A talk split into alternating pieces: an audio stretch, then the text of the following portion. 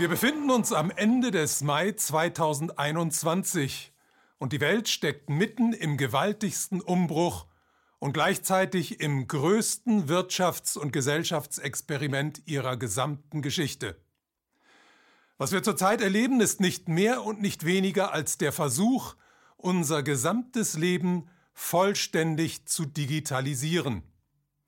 Mit der Begründung, die Ausbreitung einer Krankheit verhindern zu wollen, werden wir gedrängt, vom Homeoffice aus zu arbeiten, per Homeschooling zu lernen, nur noch online einzukaufen, beruflich nicht mehr direkt, sondern über Konferenzplattformen im Internet zu kommunizieren und unser Bewegungs- und Kontaktprofil über eine Nachverfolgungs-App erfassen zu lassen. Auch im Finanzsektor zwingt man uns die Digitalisierung immer stärker und immer schneller auf. Bankfilialen werden geschlossen, das Bargeld wird mit aller Macht zurückgedrängt und die Zentralbanken arbeiten unter Hochdruck an dem mit Abstand wichtigsten Zukunftsprojekt unserer Zeit, der Einführung von digitalem Zentralbankgeld. Parallel zu diesen beiden Prozessen erleben wir eine immer stärkere Einschränkung unserer Grundrechte. Nachdem die Regierungen uns unsere Reisefreiheit und das Versammlungsrecht genommen haben, wird auch die Meinungsfreiheit immer stärker beschnitten. Zwischen all diesen Entwicklungen gibt es einen direkten ursächlichen Zusammenhang.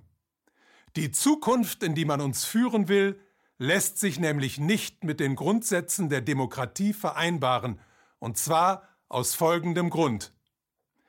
Wir leben in einer Gesellschaft, die von einer extrem wohlhabenden und extrem mächtigen, aber gleichzeitig winzigen Minderheit beherrscht wird. Deren größtes Interesse besteht darin, den eigenen Wohlstand und die eigene Macht zu erhalten. Die Digitalisierung erfolgt also nicht zugunsten von uns allen, sondern zugunsten dieser Minderheit. Da die Digitalisierung selbst aber ungeheure Möglichkeiten der Demokratisierung bietet und die Herrschaft der wenigen dadurch gefährden könnte, ist diese winzige Minderheit gezwungen, auf ständig neue Mechanismen der Unterdrückung zurückzugreifen. Das abstoßendste Beispiel dieser Entwicklung erleben wir seit einiger Zeit in China, wo die Regierung ihre Untertanen wie kein anderes Land auf der Erde auf Schritt und Tritt überwacht, kontrolliert und drangsaliert. Dass ausgerechnet diese Regierung von einer kommunistischen Partei gestellt wird, sollte uns alle hellhörig machen. Es zeigt nämlich, dass die Ideologie derer, die an den Hebeln der politischen Macht sitzen, in unserer Zeit vollkommen egal ist. Und zwar deshalb, weil es eine Kraft gibt, die turmhoch über allen Regierungen steht und im Hintergrund die Fäden zieht.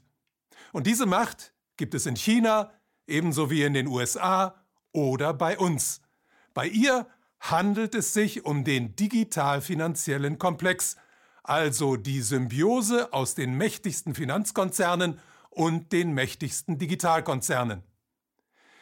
Dieser Komplex hat es geschafft, durch die Kontrolle der globalen Daten- und Finanzströme mehr Geld und mehr Macht in seinen Händen zu konzentrieren als irgendeine Kraft in der menschlichen Geschichte. Und trotzdem steht dieser Komplex seit einiger Zeit vor einem gewaltigen Problem. Das Geldsystem, auf dem seine Macht beruht, ist im März 2020 zerbrochen.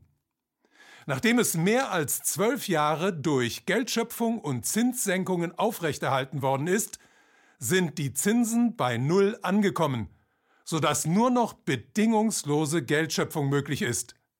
Die aber führt auf direktem Weg in die Entwertung des Geldes. Nun kommt diese Entwertung des Geldes dem digital-finanziellen Komplex gar nicht so ungelegen, denn wir haben es zurzeit mit dem höchsten Schuldenstand aller Zeiten zu tun, und eine Inflation ist ein höchst geeignetes Mittel, um diese Schulden aus der Welt zu schaffen. Wie sehr die Inflation vorangetrieben wird, kann man unter anderem an dem für dieses Jahr geplanten US-Haushalt von über 8 Billionen Dollar sehen. Was aber, wenn die Inflation einen Großteil der Schulden einmal beseitigt hat? Auch dafür gibt es einen Plan, nämlich die Einführung digitaler Zentralbankwährungen.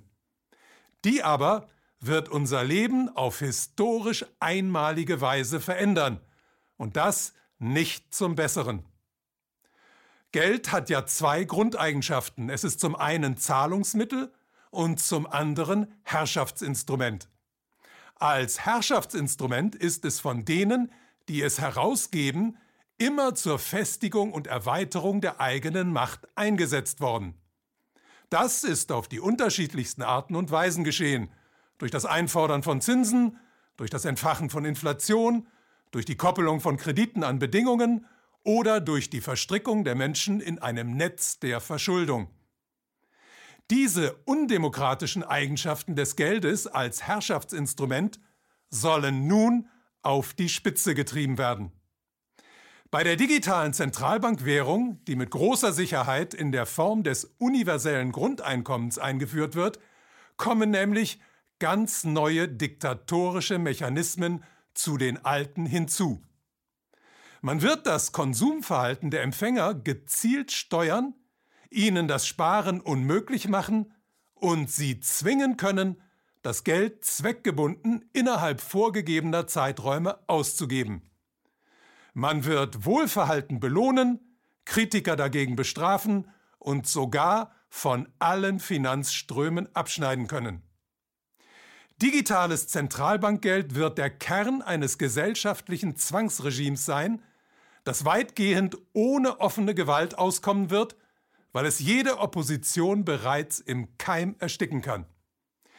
Digitales Zentralbankgeld wird ein fast perfektes Mittel zur Kontrolle, zur Manipulation und zur Konditionierung der Bevölkerung sein und damit zu einer weitgehend unsichtbaren Machtausübung führen.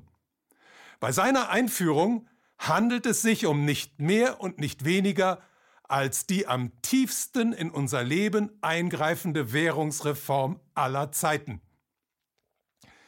Das alles klingt verstörend und die Aussichten sind in der Tat bedrückend. Denn diese Entwicklung ist in den vergangenen Monaten durch die Lockdowns dramatisch beschleunigt worden. Werden wir diesem neuen Geldregime also nicht mehr entgehen können? Das hängt nur von einem einzigen Faktor ab, nämlich dem Bewusstsein der Mehrheit der Menschen. Zurzeit weiß nur ein winzig kleiner Teil der Bevölkerung überhaupt von diesem Projekt, weil es von der Politik und den Mainstream-Medien weitgehend verschwiegen wird. Und selbst denen, die davon wissen, sind die dramatischen Folgen in den meisten Fällen nicht bewusst. Aus genau diesem Grund ist es in unseren Tagen besonders wichtig, so vielen Menschen wie irgend möglich klarzumachen, was digitale Zentralbankwährungen bedeuten. Das Ende aller Demokratie und den endgültigen Übergang in einen auf dem Geldsystem basierenden Faschismus. Henry Ford hat einmal gesagt, wenn die Menschen der Nation unser Geldsystem verstehen würden, dann hätten wir vor morgen früh eine Revolution. Genau so eine Revolution brauchen wir, und zwar bald, aber nicht etwa in den Straßen, sondern in den Köpfen der Menschen. Die Zeit wird knapp für ein demokratisches Geldsystem.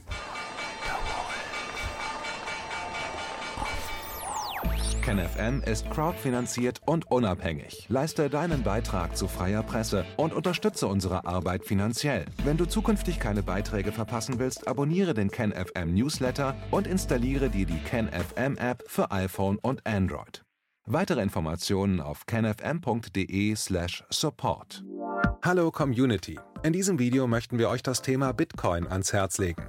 Wir werden euch erklären, was Bitcoins sind, wie man damit bezahlen kann und welche Bedeutung diese Währung für KenFM hat. Viele von euch haben sicher schon von Bitcoin gehört oder nutzen es sogar privat. Wie ihr KenFM mit Bitcoins unterstützen könnt und warum das für uns aktuell sehr wichtig ist, verraten wir euch jetzt. Das ist ein Bitcoin.